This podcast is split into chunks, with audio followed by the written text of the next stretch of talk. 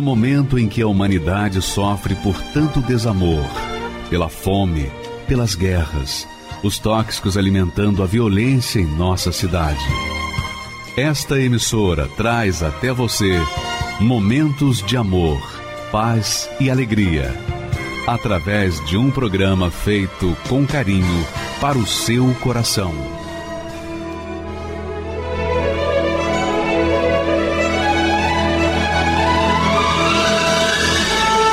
E agora, com você, a Palavra Amiga do Bispo Macedo.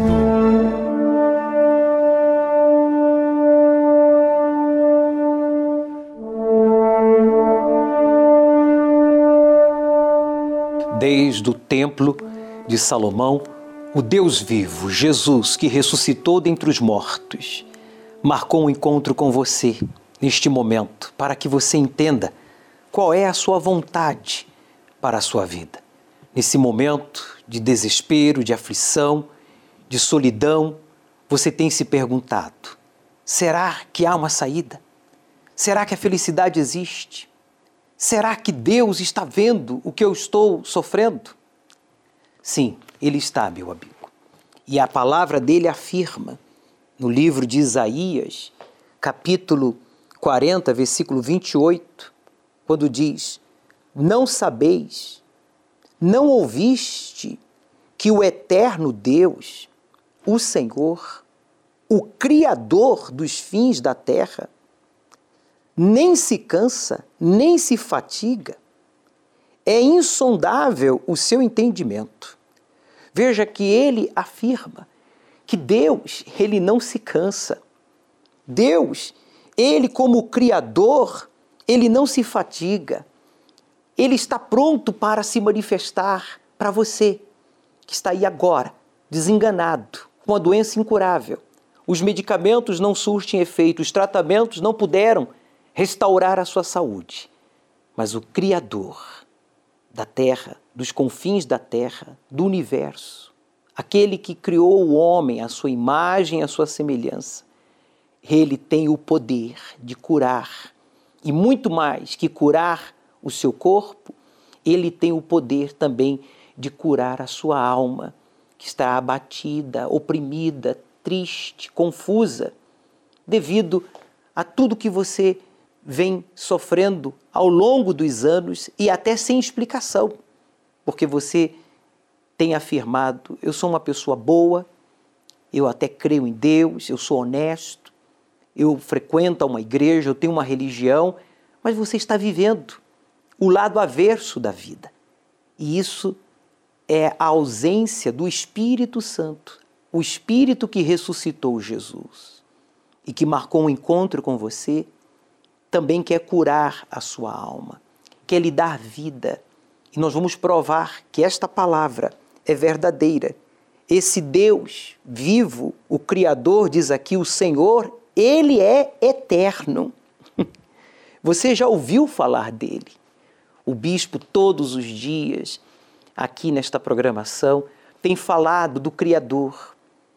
Os pastores da Igreja Universal, a programação da Igreja Universal se empenha em falar não de uma religião, não de um homem, não de uma igreja, mas sim de um Deus que se manifesta na vida daqueles que o buscam, e no versículo seguinte está a afirmação que ele dá força, dá força ao cansado. Você está cansado? Você está exausto? Você está aflito? Qual é a razão da sua aflição, da sua dor, do seu desespero? Seja qual for este problema, o Espírito de Deus, ele tem a solução.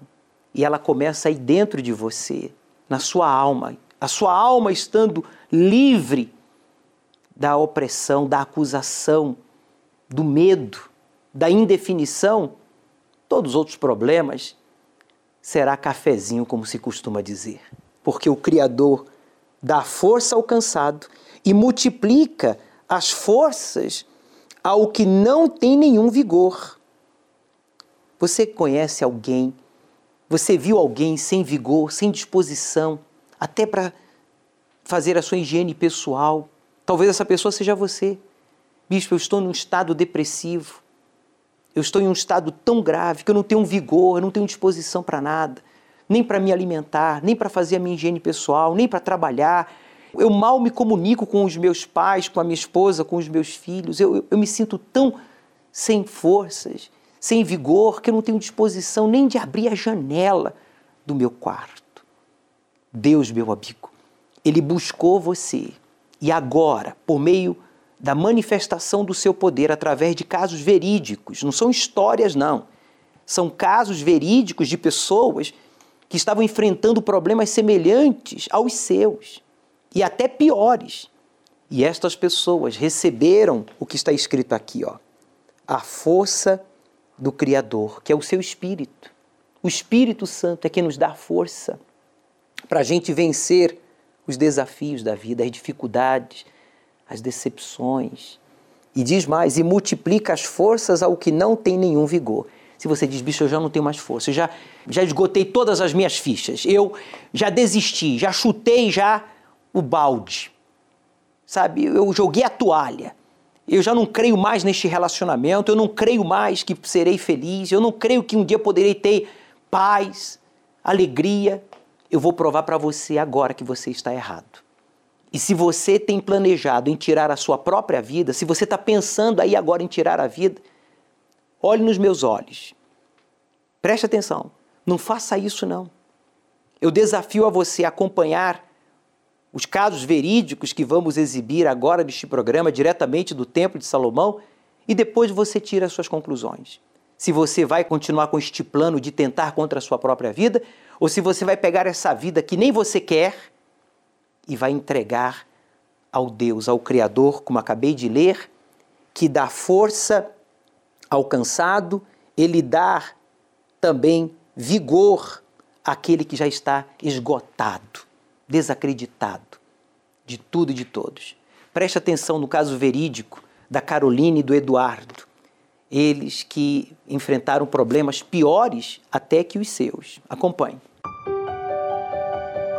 Para alcançar a plena felicidade, o casal de engenheiros, Caroline e Eduardo, tiveram que enfrentar uma longa estrada com obstáculos, brigas, desentendimentos e até uma quase separação. Parecia ter chegado ao final da estrada, mas foi aí que eles encontraram o caminho da fé e do amor inteligente. Mas essa história começa quando Caroline entra para a faculdade de engenharia. Bom, e aí, é, fazendo a engenharia, né, eu conheci uma pessoa e a gente resolveu se casar. Eu namorei dois anos, noivei dois anos, fiz tudo teoricamente como manda o protocolo, né? Nessa época eu já estava chegando já próximo do final da minha faculdade. Ele tinha ido trabalhar numa outra empresa de óleo e gás, enfim, uma empresa que paga realmente muito bem. E ele falou: Não, faz o seguinte, não precisa mais trabalhar, deixa que eu pago a sua faculdade, vai estagiar, senão você não vai se formar. E aí ele foi, com esse emprego novo que ele tinha entrado, ele viajava muito. E eu me sentia muito sozinha, ficava em casa sozinha o tempo inteiro. Então era o estágio, eu tinha uma condição muito boa, eu tinha um carro, eu tinha dinheiro, porque ele deixava dinheiro para mim, ele deixava tudo pronto para mim. Só que ele não, nunca estava lá. Só que ali tudo desandou, porque eu passei a realmente sair, era sexta, sábado domingo, eu saía com o pessoal e ele viajando a trabalho. E aí eu comecei a conhecer outras pessoas. E aí, obviamente, né, saía com essas pessoas. Às vezes saía só para me divertir, mas às vezes eu me sentia sozinha e realmente saía com alguém. E aí fui, eu fui entrando numa bola de neve, porque assim, os relacionamentos, ninguém queria nada sério. Sabiam que eu era casada, então assim, no fundo as pessoas também me usavam. Só que eu queria, eu queria sair daquilo, eu queria, assim, vamos supor, eu estava procurando alguém que me tirasse daquela situação. E aí eu encontrei, né? É, na, na, na, eu estagiava numa empresa, fui estagiar em outra empresa e nessa outra empresa eu conheci um rapaz lá dentro que acho que era tão louco quanto eu era. Quando eu vi, eu estava meio que já me apaixonando por ele. E aí nós marcamos um dia de sair, nós saímos e dali a gente começou um relacionamento que três meses depois ele falou assim, faz o seguinte, larga tudo que você tem lá e vem morar comigo. E aí eu fiquei encantada com aquela situação, porque assim, era uma pessoa que me dava atenção, coisa que eu não estava tendo né, no meu casamento, era uma pessoa que me agradava, falava o que eu queria ouvir, e eu tomei coragem e larguei tudo e peguei minhas coisas, aluguei uma. A gente foi alugar uma casinha lá, no, lá na zona norte lá de, do Rio de Janeiro, né? Quase dentro de uma favela. A gente alugou um cômodo lá e a gente foi morar lá. E a minha família não sabia onde eu fui morar. Eu peguei minhas coisas e fui embora, não avisei ninguém. E o rapaz, quando chegou, não viu minha roupa em casa. Foi uma confusão, porque quando eu fui morar com ele, eu descobri que no fundo ele não era solteiro. Ele tinha saído também de um relacionamento. Ele tinha uma filha pequena de dois ou três meses na época. E aí chegou um momento, né, que aí eu fui trabalhar em outro lugar, porque quem pagava minha faculdade era meu ex-marido. E aí eu tive que me custear, me bancar. Faltava as aulas da faculdade, achava que eu não ia mais me formar. Eu falava, nossa, eu acho que agora eu vou reprovar de vez. Eu estava no último período. E aí foi essa confusão toda. Ele começou a me bater, ele fazia muita ameaça. Quem manda aqui sou eu! E eu ficava toda marcada. Era marca no braço, de, né, de uma pegada mais forte, era marca na perna, porque às vezes ele me empurrava. Aí meu pai falou assim para mim: pega tudo que você pode pegar hoje, porque é o último dia que você vai pisar nessa casa vai lá. Eu falei assim, não mãe, mas não sobe agora não, deixa eu avisar ele direitinho e aí vocês sobem, porque eu sabia que ele era violento. falei, vai dar alguma coisa errada aqui e pronto. E aí, de ter feito, eu subi para avisar, nisso que eu subi para avisar, eu tinha acabado de colocar o jantar, ele puxou a toalha, jogou tudo no chão e pegou fogo, tacou fogo no meu armário. Foi assim, uma visão do inferno. Ele pegou, tacou fogo nas minhas roupas, perdi tudo. Só consegui porque eu levei na mão e ali eu fui embora. E aí eu resolvi começar tudo de novo, né? De novo.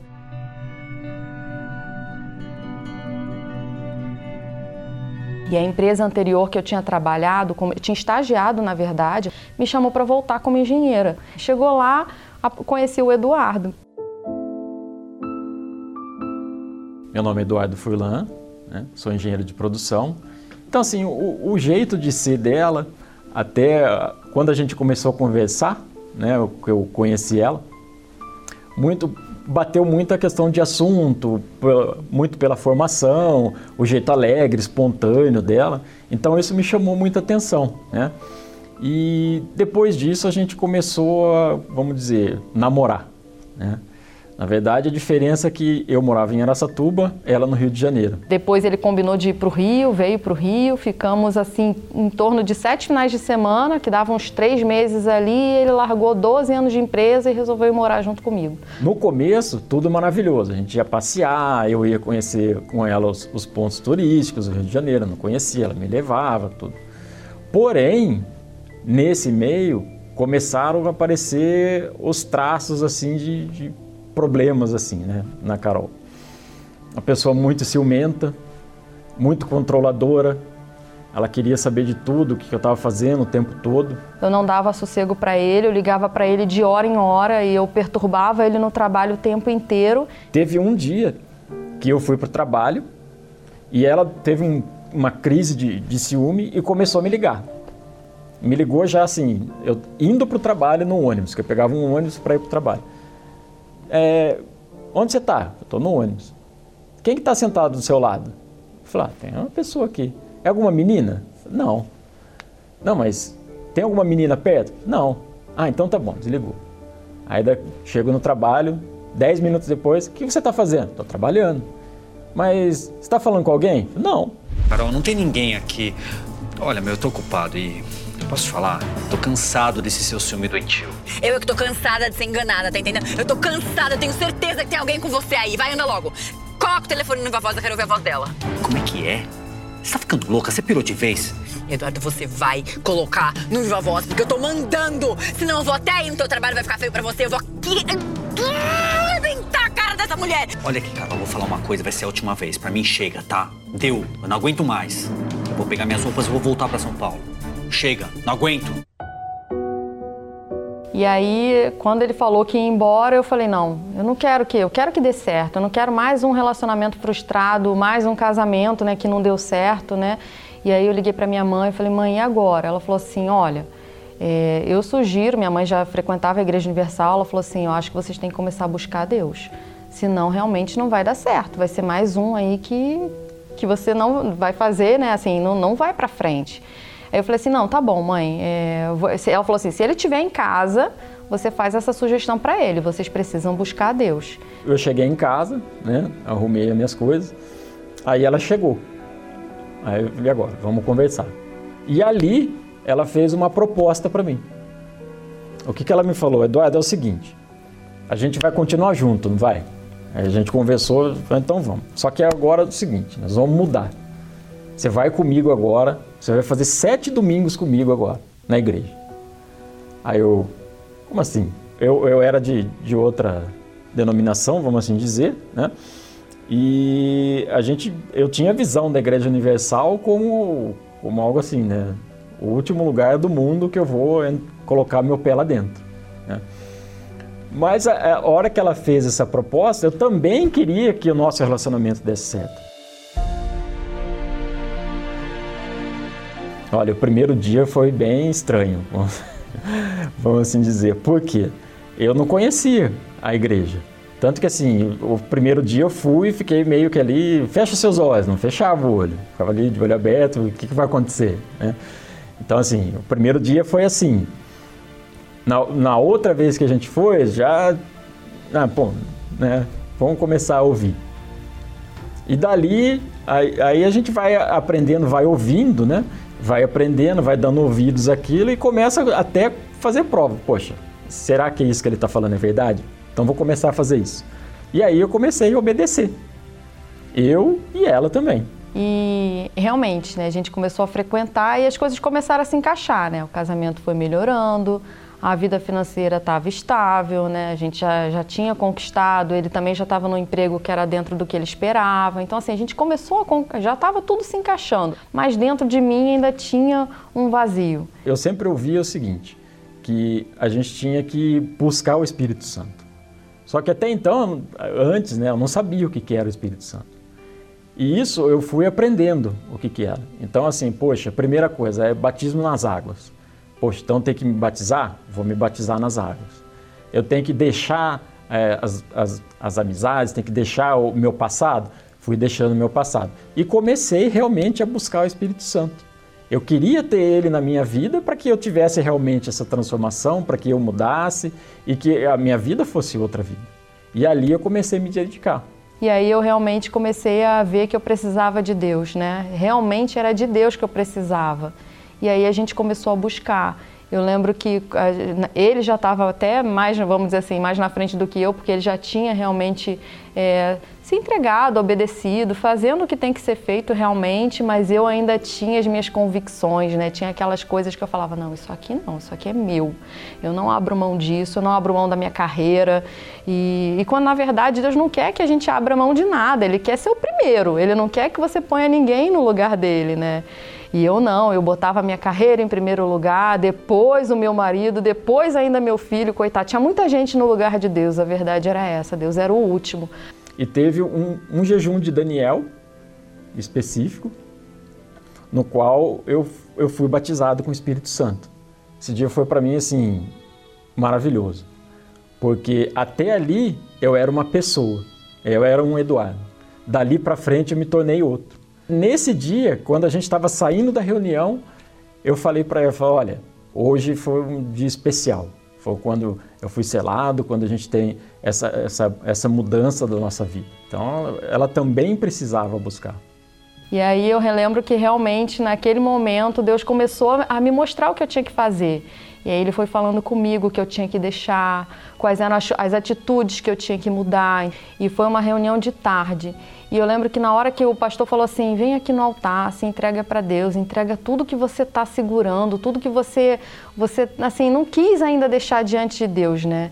E aí eu fui lá na frente e eu botei realmente tudo diante de Deus. E, assim, grande parte realmente era a minha carreira, assim, coisas que eu agarrava ali muito fielmente e eu não abria mão, eu não priorizava Deus, eu sempre priorizava a minha carreira. E naquele momento eu falei assim: não, Deus, seja feita a tua vontade. Se eu tiver que abrir mão da engenharia hoje, eu abro. Se, eu, se o Senhor não quiser mais que eu seja engenheira, eu não vou ser engenheira. Mas eu não abro mão de ter a tua presença. E eu lembro que naquele dia, assim, foi muito forte, muito especial, o carinho dele, o amor dele. E assim, houve o batismo com o Espírito Santo e aí tudo mudou. E aí vem aquele carinho, aquele amor, aquele cuidado, e aí você vê que não, nada nesse mundo é mais importante do que ele. Meu marido não é mais importante do que ele, o meu filho, nada, nada é mais importante do que ele. Aí você pensa, nossa, um Deus tão maravilhoso assim, que cuida da gente com tanto carinho, com tanto cuidado, não era minha mãe, né? Às vezes a gente fala, ai, minha mãe, meu pai, não, não era, era ele. Ele tinha que usar alguém, ele usou minha mãe, mas se não fosse minha mãe ia ser outra pessoa. Ela mudou muito o, o comportamento dela, assim. A Carolina era uma pessoa muito explosiva eu falava que ela era uma bombinha de pavio curto. Sem dúvida era o que faltava, sem dúvida. Porque ele completa aquilo que, que, que vem e, e completa aquilo que está faltando continuo né, engenheira, continuo mãe, esposa, mas hoje em dia eu tenho um equilíbrio dentro da minha vida, né? Deus está no controle e Ele vai me guiando. Eu vivo o dia de hoje, eu falo dele para as pessoas porque eu sei o que eu vivi, eu sei o quanto sofri. Se eu tivesse encontrado Ele antes, eu não estava contando tanta história triste. Eu costumo dizer até isso, que quando, enquanto a gente tenta viver sem Deus, a gente só vai contando história triste. A Universal é minha mãe, assim, é minha mãe espiritual, é onde eu encontrei Deus, é onde eu encontrei a saída. Que eu aprendi na Universal ter esse discernimento, aonde eu aprendi a usar a fé. Sou muito grato, para mim é como se fosse uma mãe realmente. Eu não tenho palavras para agradecer, eu sou a Universal.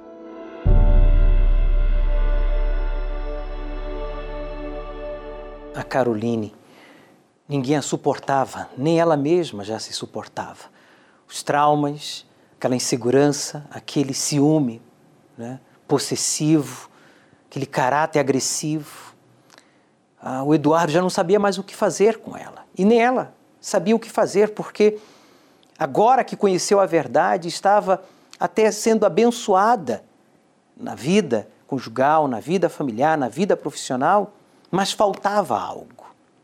O que só o Espírito Santo pode fazer, a transformação do nosso ser ela para se tornar feliz, ela não podia, como também o Eduardo, ficar apegado a pessoas, apegado a coisas, a traumas, a uma posição, a uma conquista, a uma pessoa.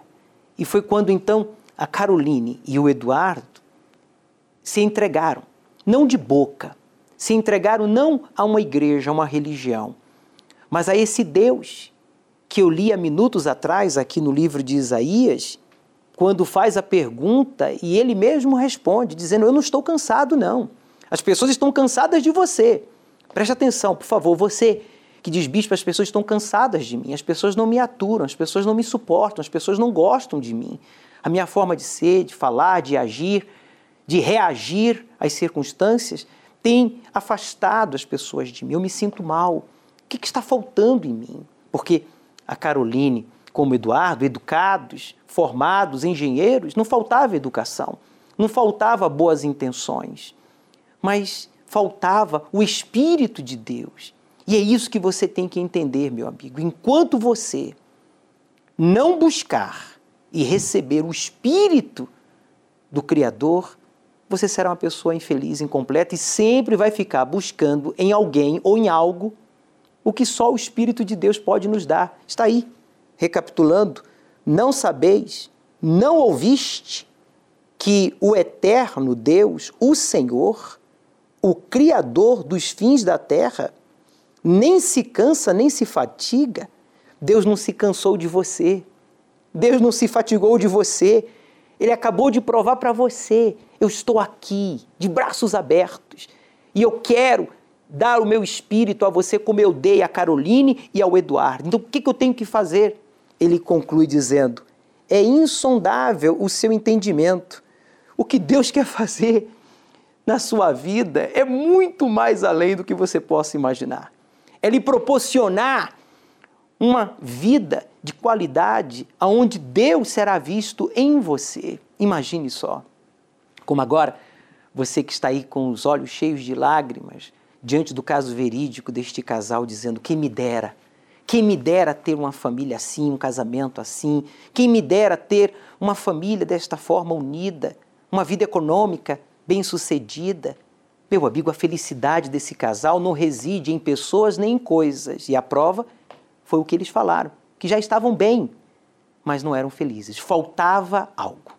E o Bispo Macedo, que já está aqui no Brasil, de volta ao Brasil, na sua viagem missionária à Europa, ele vai estar neste domingo conosco. E ele deu uma dica ontem para você que diz, bispo, eu quero receber o Espírito Santo. Então, aumente, por favor, o volume do seu rádio receptor, do seu computador, televisor e preste atenção nessa dica do Bispo Macedo para você que diz: Eu quero também receber o Espírito Santo. Eu vou dar uma dica para você receber o Espírito Santo. E duvido que vai falhar. Preste atenção. Quando uma pessoa vai casar, as vésperas, os dias que antecedem a cerimônia de casamento, o que, que acontece? Ela pensa em alguma coisa que não seja o casamento? Pelo menos foi assim comigo. Eu pensei a semana toda, contava as horas, os minutos para chegar o sábado. Era a semana derradeira da solidão. Aí, eu só pensava em encontrar com a Esther. Ah! Ah! Quando você vier na igreja, você quer o Espírito Santo, então venha com esse pensamento. Eu vou encontrar com o meu noivo, que é Jesus. Ele simboliza o noivo e nós, a igreja, a noiva. Então, não venha por vir, não venha pensando em cumprir uma obrigação religiosa, não faça isso. Venha com sede, sede daquilo que você mais deseja na sua vida. É o Espírito Santo? Então venha com essa sede, venha com essa vontade. Você ora a Deus, fala com Deus, fala dentro de si próprio, oh meu Deus, eu, esse domingo eu determino que seja o meu dia. Eu estou buscando o Espírito há muito tempo, mas esse domingo eu vou me preparar. Então você, você trabalha, você investe, você coloca o seu coração diante de Deus o dia todo. O dia todo você fica pensando naquilo. Amém? Você tem que trabalhar, então você trabalha, mas você está com o coração voltado para aquilo que você quer que aconteça com você no domingo. Amém, pessoal? Venha com essa expectativa, a expectativa de receber o Espírito Santo. Se você não vier com essa expectativa, não vai acontecer nada. Você tem que vir com essa expectativa. Amém? Entendeu o que eu estou falando? Compreenderam? Sim ou não? É isso que você tem que fazer. Quando você vier, venha preparado. Quando você chegar aqui, você já terá andado 90%.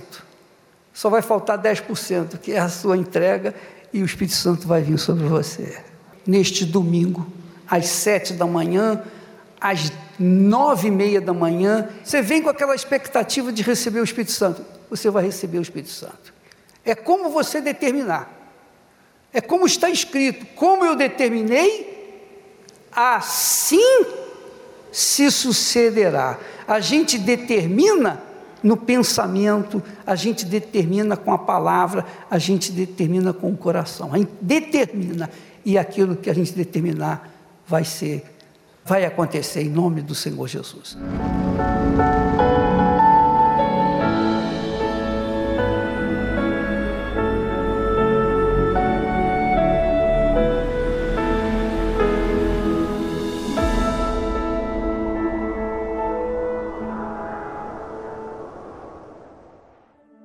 Eu me preparei. Eu cheguei no templo cedo, estava fechado. Coloquei minha melhor roupa, vim em jejum.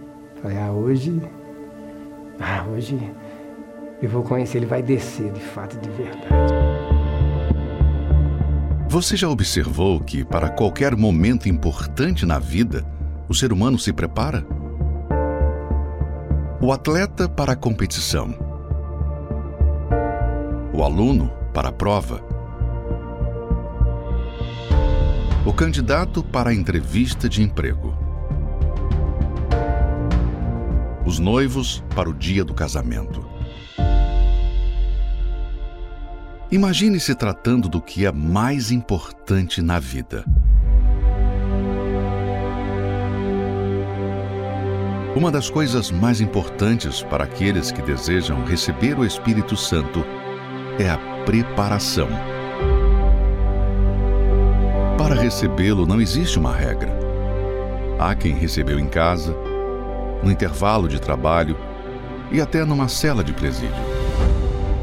Porém, uma coisa é certa: todos que receberam se prepararam para esse momento glorioso. Jejuaram, meditaram na palavra de Deus, fizeram vigílias, enfim, se esvaziaram dos assuntos desse mundo e colocaram toda a sua força e pensamento nesse alvo. É certo que ninguém irá recebê-lo assistindo um filme, conversando numa roda de amigos ou entretida em sua rede social, mas em um momento de total dedicação e entrega. O candidato ao batismo deve focar toda a sua vida nesse objetivo. Nada para ele é mais importante do que ter a presença de Deus. Todos os outros assuntos da sua vida passam a ser secundários, pois o seu maior desejo é ser revestido do Espírito Santo, para ser um instrumento de Deus para o ganho de almas. Há quem queira recebê-lo pelo simples fato de dizer para os outros que o tem. Dessa forma, ele nunca virá. O Espírito Santo não vem para ser um enfeite de decoração na nossa vida mas para sermos representantes dele nesse mundo. Mas o Espírito Santo virá sobre vocês e receberão poder para serem minhas testemunhas, tanto em Jerusalém como em toda a Judéia e Samaria, até os confins da terra. Portanto, se realmente deseja o bem mais precioso dentro de você, envolva os seus pensamentos com as coisas de Deus e prepare-se como nunca antes para essa experiência única e exclusiva com Deus. E aí, daqui a pouco, desceu. Aí as lágrimas, eu, eu chorava, eu ria, e, e, era uma coisa muito forte, e, e comecei a, a buscar, e foi uma paz tão grande que eu não escutava mais ninguém do templo. Parecia que só tinha eu. Eu usei todo tipo de droga. Eu tive, eu já tive, nossa, doido, eu tive é, sensações assim de droga que, poxa vida, mas, o que, que é isso, meu Deus? É uma alegria, é um gozo, é, é, não tem como explicar. É, é, muito, é muito, muito maravilhoso. A certeza, mas uma certeza. Ah, né? Ai que dia que nem tem aquela canção. Ai que dia, sabe aí. Era só alegria. Aí você sai só sorriso, assim. Aí saí, o dia, quando abriu as portas, estava um dia maravilhoso, assim, um domingo, um sol, o dia. Foi o melhor dia mesmo, assim, literalmente, sabe? Meu nome é Keila Moreira, eu odiava a Igreja Universal, para ser sincera. Eu via pela TV jornais, eu achava, na verdade, o Bispo Macedo um bandido, um ladrão, que ele usava as pessoas, na verdade, usava a fé das pessoas, né, para ganhar dinheiro. Esses pedidos, as ofertas que eles pediam, eu achava um absurdo. Para mim, eu achava um absurdo. Eu achava que quando as pessoas iam na igreja, eles faziam lavagem cerebral né? E, e então eu não, não, aceitava, eu não gostava.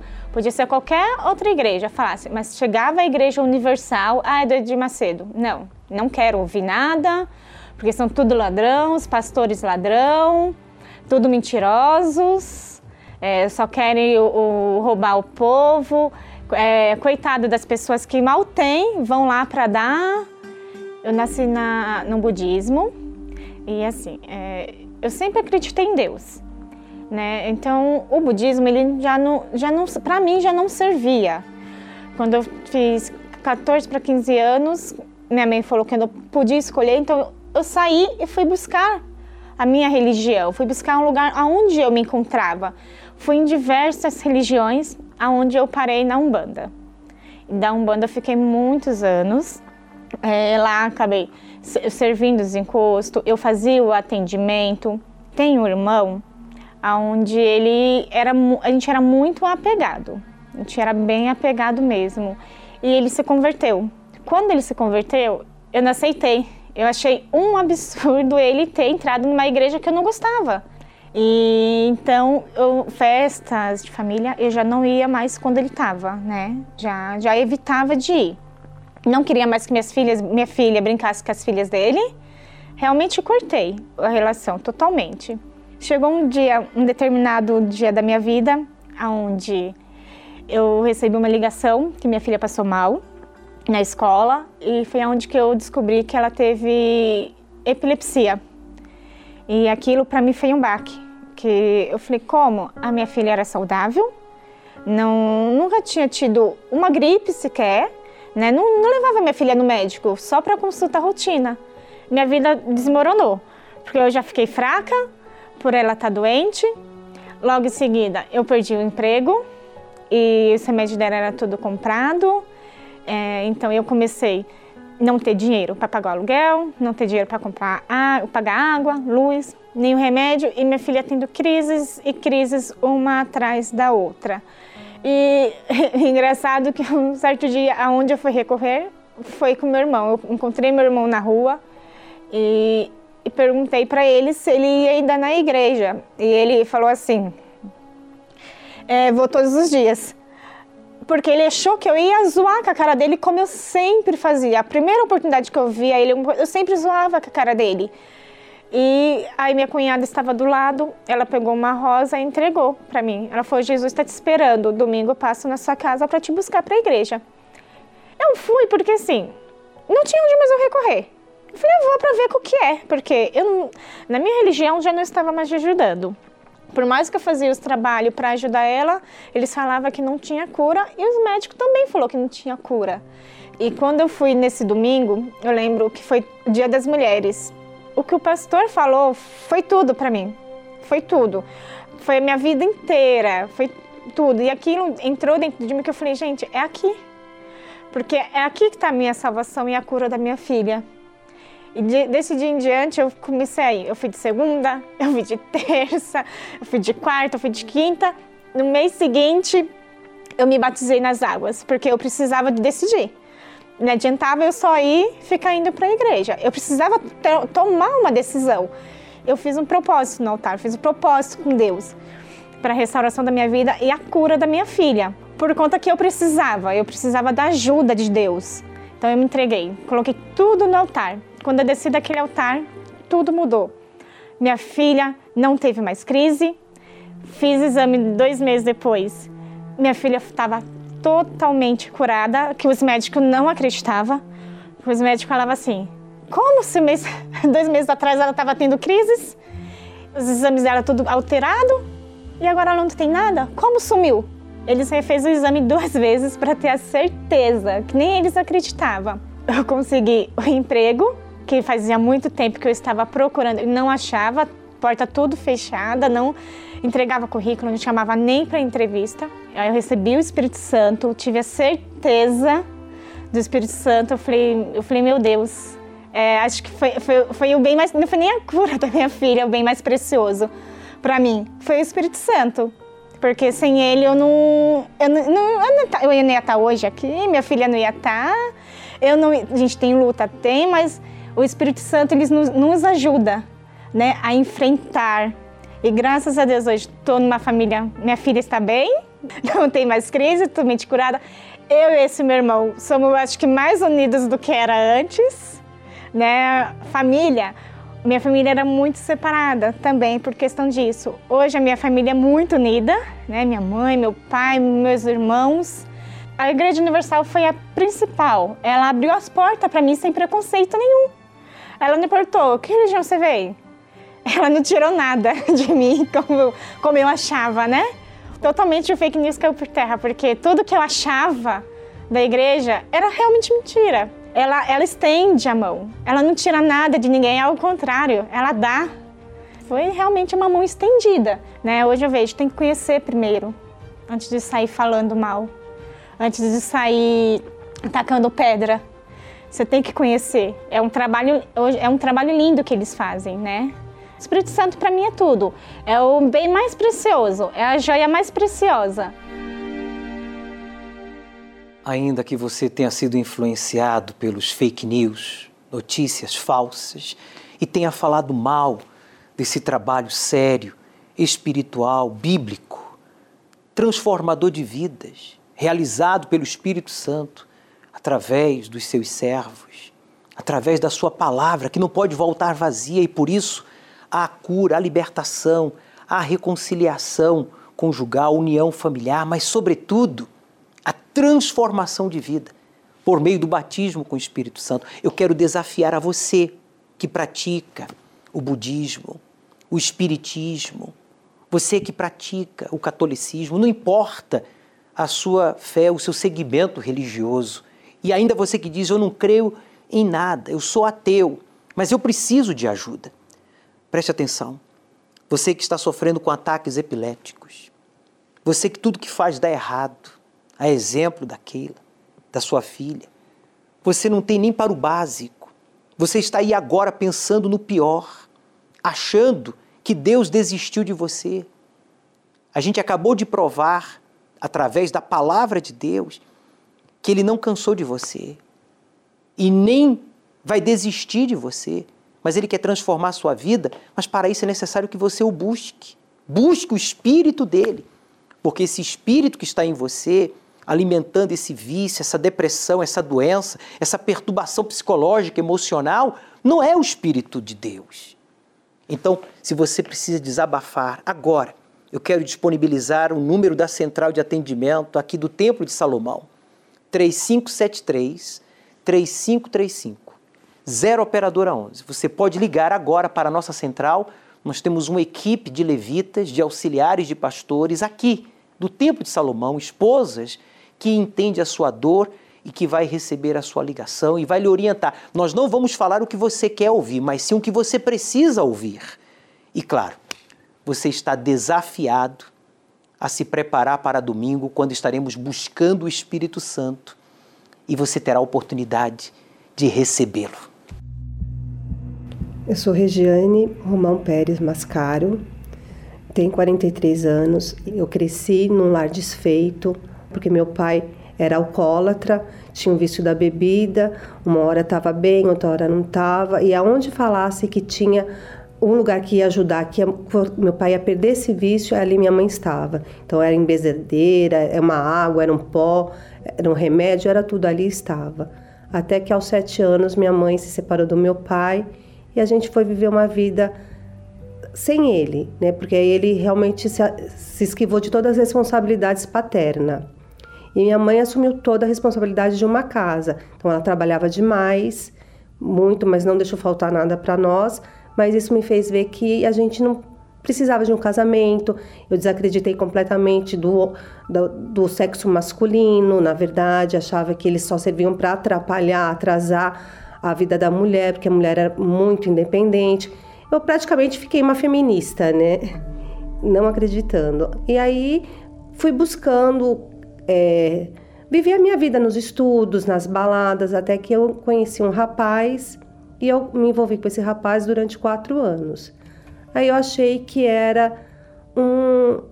que eu estava errada, que podia ser diferente, que na, pra, nem todo mundo é igual, né? porque minha mãe passou por aquilo que eu teoricamente iria passar. Me lancei nesse relacionamento acreditando que poderia dar certo e que ia quebrar todas as, as histórias que eu tinha na minha cabeça em relação ao casamento. Até que chegou ao término. Aí eu falei assim: ah, é, tava certo. Casamento é uma utopia realmente. Casamento não, não é para mim não serve e não tem nada a ver. E voltei a focar a minha vida nos meus estudos, na minha, na minha mãe, no meu trabalho e achando que ia, isso ia me completar. Eu trabalhava, ia para balada, para balada ia para o estudo, para trabalhar, e me dava uma coisa na outra. Até que um dia encontrei um outro rapaz que também não me deu sossego e eu acabei me envolvendo com esse rapaz, um relacionamento curto até, e eu engravidei. Quando eu engravidei, eu falei, bom, agora minha vida vai ser assim. Minha mãe, meu filho, e eu vou e a gente vai ser feliz assim. Queria eh, buscar a minha faculdade, buscar o conhecimento, a instrução e só. Casar não, de maneira nenhuma. Para que casar? para ter mais dor de cabeça, para viver o que minha mãe viveu, ou ver que é que homem não presta. Para mim, homem não prestava. Homem só servia para encher o saco e para a gente se divertir, na verdade, porque mais nada, não tinha valor nenhum. Eu não acreditava de verdade em casamento, em família. Até que eu adoeci, tive uma enfermidade nas mãos e ninguém soube. Fiquei no médico dia sim, dia não.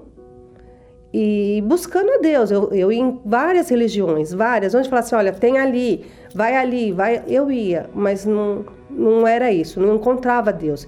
Não encontrei Deus em nenhuma delas. Eu fui na Umbanda, eu fui na Sheshonoe, fui no budismo, fui, fui fazer primeira comunhão, né? Mas nada disso preenchia.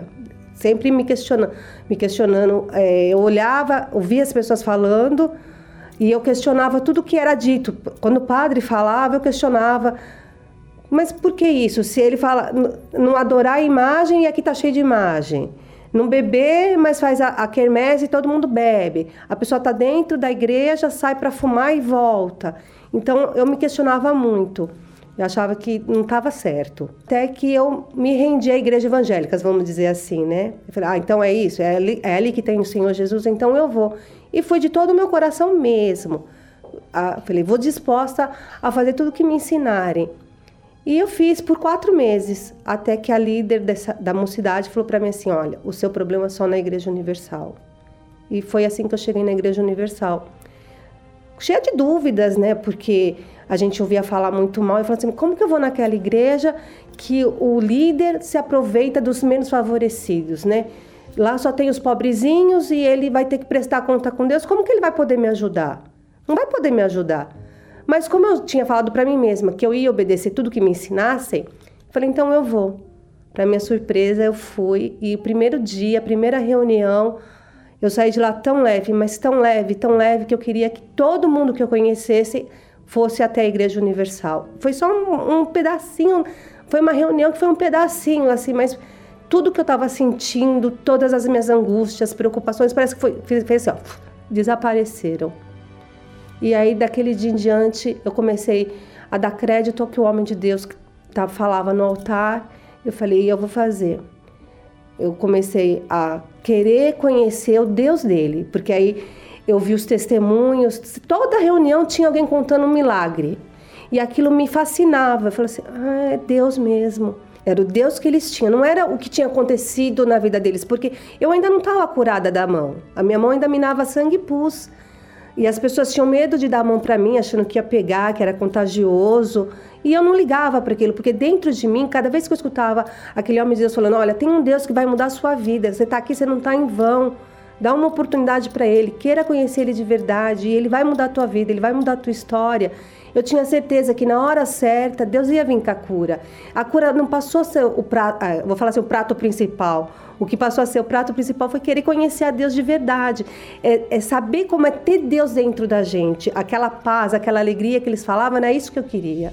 Passei aí de, nas reuniões de quarta e domingo, onde era ensinado o Espírito Santo, né? Que o Espírito Santo vinha sobre aqueles que se entregassem, se lançassem de, de verdade. E ele viria sobre você e você ia, era a sua joia mais preciosa. E eu comecei a querer buscar essa joia preciosa do Espírito Santo, que nada ia se comparar até a presença do Espírito Santo dentro da gente. E foi isso que comecei a buscar de quarta e de domingo, até que ele veio sobre minha vida, sobre o meu ser e a certeza que que tudo novo estava sendo feito naquele momento, naquela hora, ele estava dentro de mim, era uma alegria, era uma, uma paz, é uma coisa assim que não tem nem como você explicar, é, in, é inexplicável, é insubstituível, incomparável, é tudo. Quando eu recebi ele foi a coisa mais maravilhosa da vida.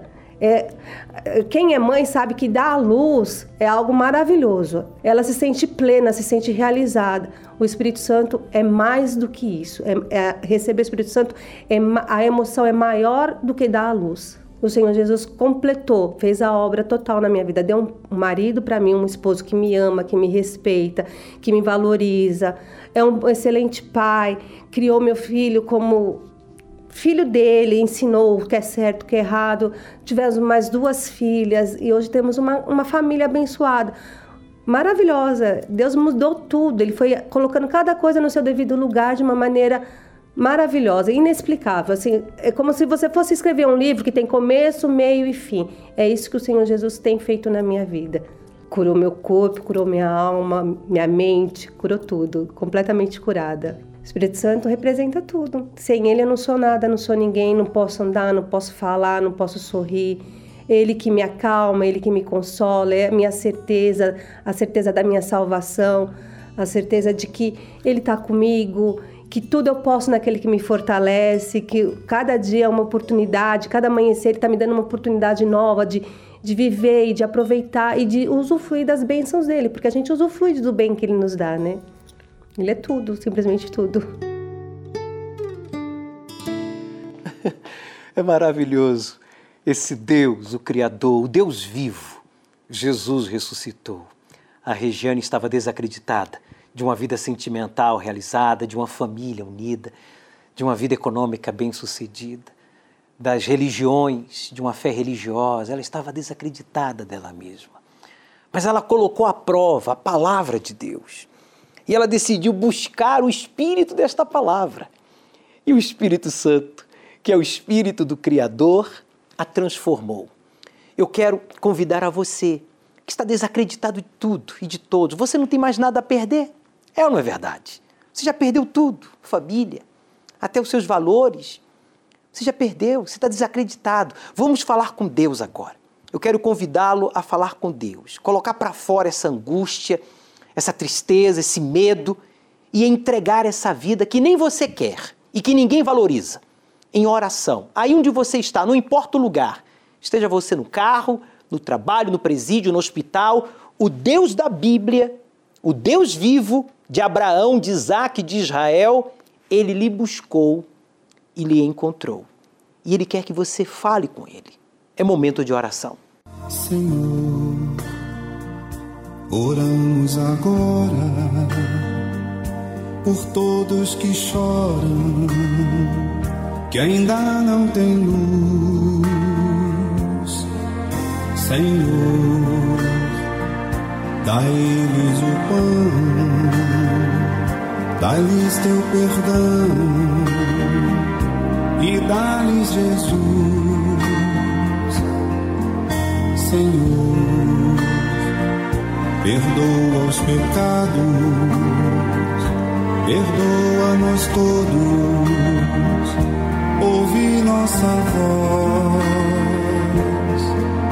Senhor. Ouça, Senhor, a voz desta pessoa que está aflita, desesperado, porque perdeu pouco ou muito que tinha.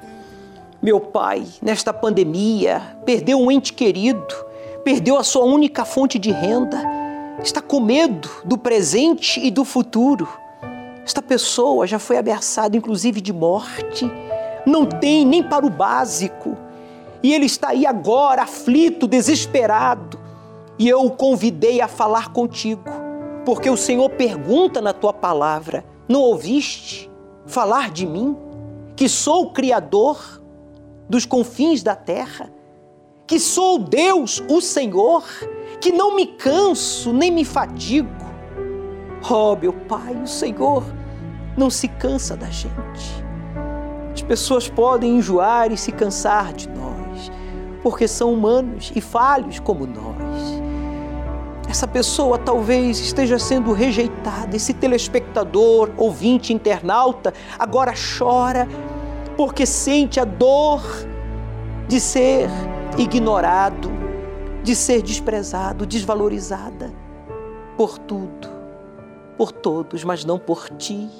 Ainda que ele não tenha um centavo, ainda que ele haja perdido tudo, e ainda que ninguém creia nela, nele, o Senhor crer e sacudiu ele aí agora no presídio, sacudiu ele aí agora no seu carro, no hospital, dizendo: Eu creio em você, eu quero dar o meu espírito para você, como dei para estas pessoas que me invocaram. Então, meu amigo, invoque-o aí agora. Diga: Deus, se o Senhor existe, se o Senhor é vivo, real, como essas pessoas falaram, como está escrito aí na Bíblia Sagrada, diga: Eu quero ver, eu quero ver agora, me dá um sinal. Fale para ele, me dá um sinal, porque eu não quero mais ser esta pessoa que eu tenho sido. Fale, meu amigo. Diga para ele, eu não quero ser mais essa pessoa amargurada, essa pessoa indefinida, triste, medroso. Vem, Senhor Espírito Santo, vem agora sobre todos aqueles que te invocam. Por favor, coloque a sua mão sobre a palavra de Deus. Coloque a sua mão sobre a palavra daquele que criou o universo, os céus, a terra, o mar e tudo que neles há. Diga para ele: cria em mim um novo coração. Eu não quero mais este coração velho. Eu quero um coração novo para ser possuído pelo teu espírito, porque eu quero ser teu. Diga, eu quero ser teu. Teu filho. E ele abraça você agora. Receba o abraço do Senhor Jesus. Ele diz: Eu estou aqui. Eu não desisti de você. Eu não me cansei de você. E só estava esperando que você se entregasse para mim, para que eu pudesse lhe guiar. Seja envolvido pelo Espírito de Deus aí agora, minha amiga. Receba paz, força para buscá-lo e coragem para obedecê-lo. Meu Pai, nós declaramos esta água consagrada como símbolo do Teu Espírito. Eu a declaro abençoada para que todos que oram conosco sejam possuídos por Ti e tenham a alegria da salvação. E você que concorda, diga amém. E graças a Deus. Beba, participemos juntos. Pode continuar falando com Ele. Ele está aí. Ele ouve e responde você. Eu te agradeço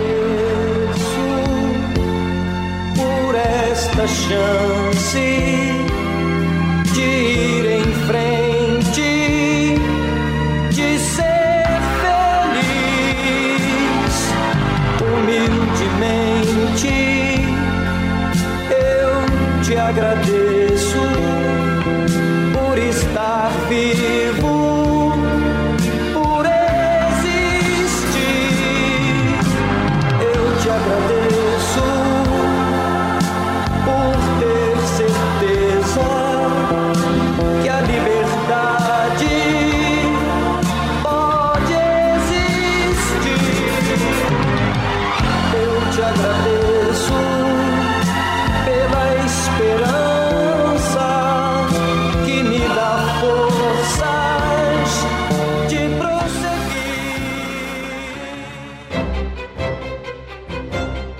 Basílica de São Pedro no Vaticano, projetada por Michelangelo. Mesquita do Sheikh Zayed, obra do arquiteto sírio Youssef Abdelk. O Templo Branco, do artista tailandês Chalinchab Kozip. Sagrada Família na Espanha, assinada por Antoni Gaudí.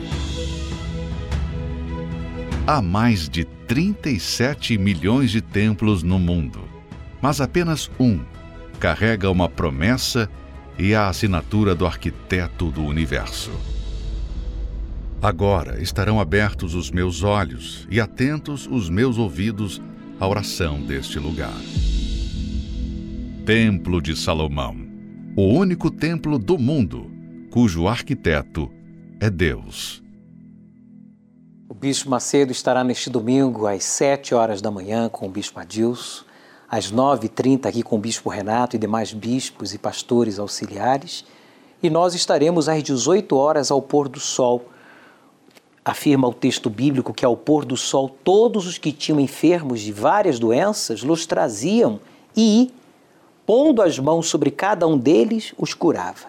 É isso que vai acontecer com você que virá participar aqui no Templo de Salomão da busca ao Espírito Santo. Ele curará o corpo, mas, sobretudo, ele curará a alma. Aceite o desafio de obedecer ao Deus vivo e ele transformará a sua vida. Você pode inspirar a fé deles. Então é preciso haver um relato escrito destes atos. Agora, as pessoas precisam conhecer a sua história. Paulo, apóstolo de Cristo. Estreia dia 1 de novembro no Univer Vídeo.